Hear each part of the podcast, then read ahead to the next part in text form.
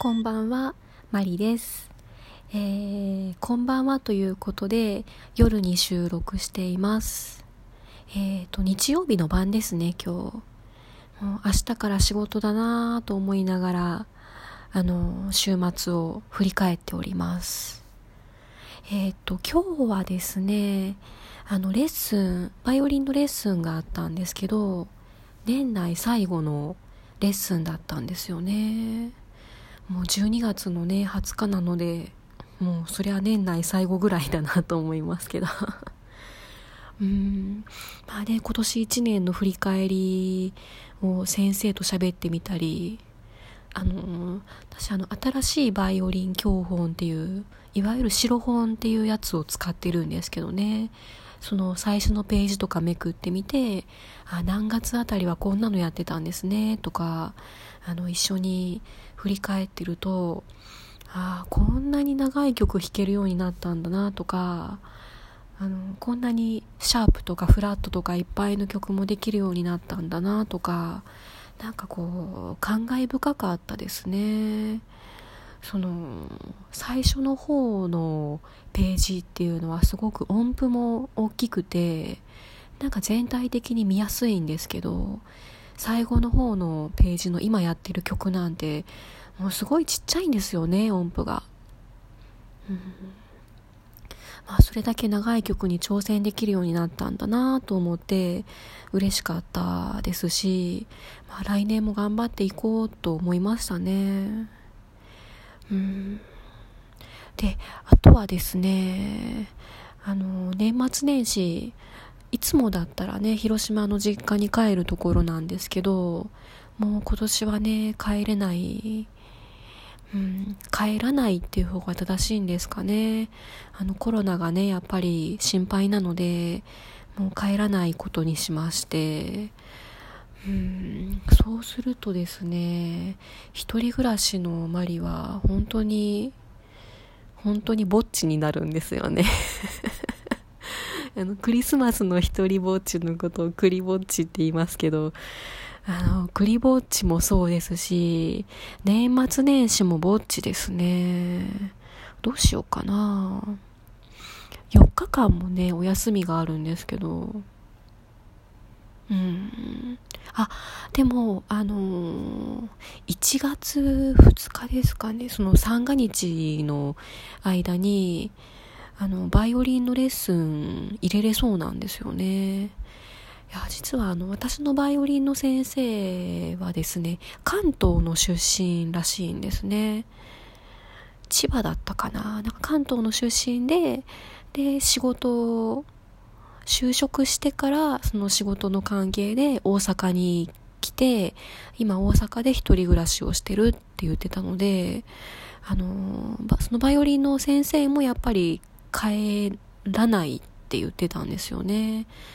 いやお互い一人ぼっちですね、みたいな話をしてたんですけど、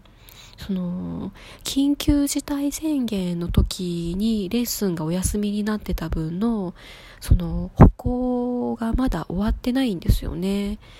で、まあ、それの消化もしないといけないですねっていう話をしてたところだったので、じゃあ、1月の2日あたりにレッスン入れましょうかっていう話になって、うん。なので、私のバイオリンの引き染め、引き染めになるかどうかわからないですけど、1月の2日から早速、バイオリンのレッスンが入りましたので、あの、完全なるぼっちにはならなさそうです。ですね。あと今年、今年そうですね。あの、ツイッターとかもね、バイオリン専用のアカウントを作って始めてみましたし、うん、ちょっとね、ツイッターって怖かったんですよ。その、いい反応ばっかりとは限らないじゃないですか。ああいうのって。あの私はこう思うっていうのを載せても、その逆に、こうだと思ってましたとか、こうじゃないんですかとか、なんでですかとか、なんかこう、ちょっと嫌な意見というかね、反対意見みたいなのが結構来たりするっていうのも聞いてたのでうんちょっと怖かったんですけどね。で大半の方はもう素直に素直にと言ったら失礼ですけどあのいいねボタンを押してくださるだけとかあの前向きな素敵ですねとかいいですねみたいなあのそんな感じのコメントが多いんですけどたまにやっぱりあの反応に困るようなのがありますね。うんやっぱりその発信することの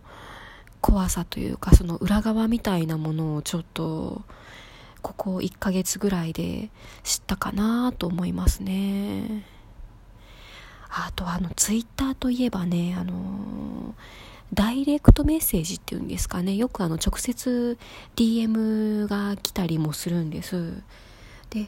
私の場合はですねたまに楽器の写真載っけてるんですよね。まああの自分でも気に入っているので誰かに見せたいっていうよりは自分の記録として残すような感じで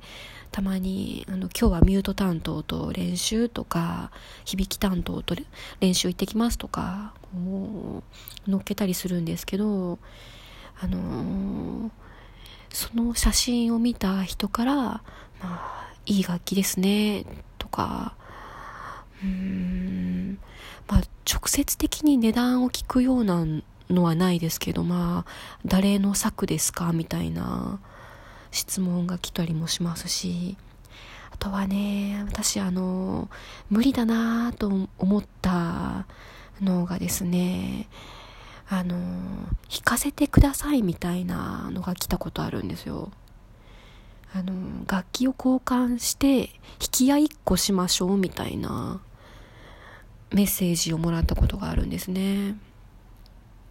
まあ、これもね個人の考え方なのであの私は無理嫌っていうだけでもうその人からしたらもうとにかく多分いろんな楽器を弾いてみてもっとこうどんなのがいいとか知りたいとかあの純粋に好奇心というかね探求心みたいな感じのところから来てるんだと思うんですけど私はですねもううん、それなりの覚悟を持って初心者ながらいい楽器を買ったっていう自負もありますしやっぱりね見た目も音も気に入って買ってるので私は自分の楽器を人に触らせたくないですしその他の人の楽器も触りたくないんですよね。あの触りたくないってちょっと語弊があるかもしれないんですけどもし仮にその壁合1個あの楽器を交換してお互いに弾いたとして例えばなんかこうカツンってぶつけて傷が入ったとかあのー、なんかスクロールの部分に傷がついたとかなんかトラブルがあったとしますよねでその楽器の価値ってパッと見ただけじゃわかんないですよね。あの、古そうな楽器でも、すごい名称の方が作った楽器かもしれないですし、その、値段の問題だけじゃなくて、実はその、なんかお父さんに買ってもらった思い出のとか、その個人的に思い入れのある大事なバイオリンだったりするかもしれないので、その、人の楽器を触って、その何かあった時っていうのがすごく怖いんですよね。その人間関係とかもやっぱり壊れると思いますし、その初対面の人ってなおさらですよね。もう私多分初対面の人になんかその楽器を貸してなんかその傷つけられたとかなんかあったらもうなんか 私請求しそうな気がしますね。修理代よこせとか 言っちゃいそうな気がしますね。もうだから私はそういうなんか楽器の貸し借りとか基本的にしたくないと個人的に思ってます。なので、私がもう自分の楽器を触ってもいいと思ってるのは、あの、その楽器店の、まあ、その、もともと楽器を売ってくれた方、その値段を知ってる方とか、あとはあの扱いに慣れているその修理工房の方だとかね、あとはあの私が実際に会ったことがあってその私がすごく楽器を大事にしているっていうのを知って同じように大事に扱ってくれる人。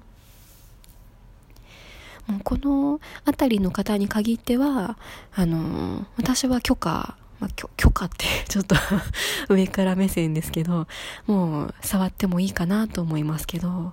ぱりね、その見ず知らずの、そのツイッターで、もう1ヶ月前に知り合ったばっかりの会ったこともない人に、もう私の楽器は触らせませんよっていう話ですね。もう本当にね、難しいですね、ツイッターって。うーん。なので、その、ツイッターで発信をせずに、見る側に回ってるだけの方の気持ちっていうのがすごく、あの、最近分かってくるようになりましたね。うん、やっぱりね、あの、言わない方がトラブルも起きないんですよね。うん難しいですね発信するのってあのやっぱりねいろんな人が目にするのでその自分だからこそのそのサービスとかうんみんながみんな受け入れるわけじゃないサービスとかその商品みたいなうん、いわゆるその VIP 待遇みたいなああいう扱いのものとかそういう類のものは安易に乗っけちゃいけないんだなとかその辺も勉強しましたしうん。難しいですね。というのをツイッターの方ではなかなか 書けないのでちょっとこちらのラジオトークの方で喋ってみることにしました。愚痴になっちゃってすみません。お付き合いいただいてありがとうございました。ちょっと気をつけて発信していきたいと思います。えー、マリでした。おやすみな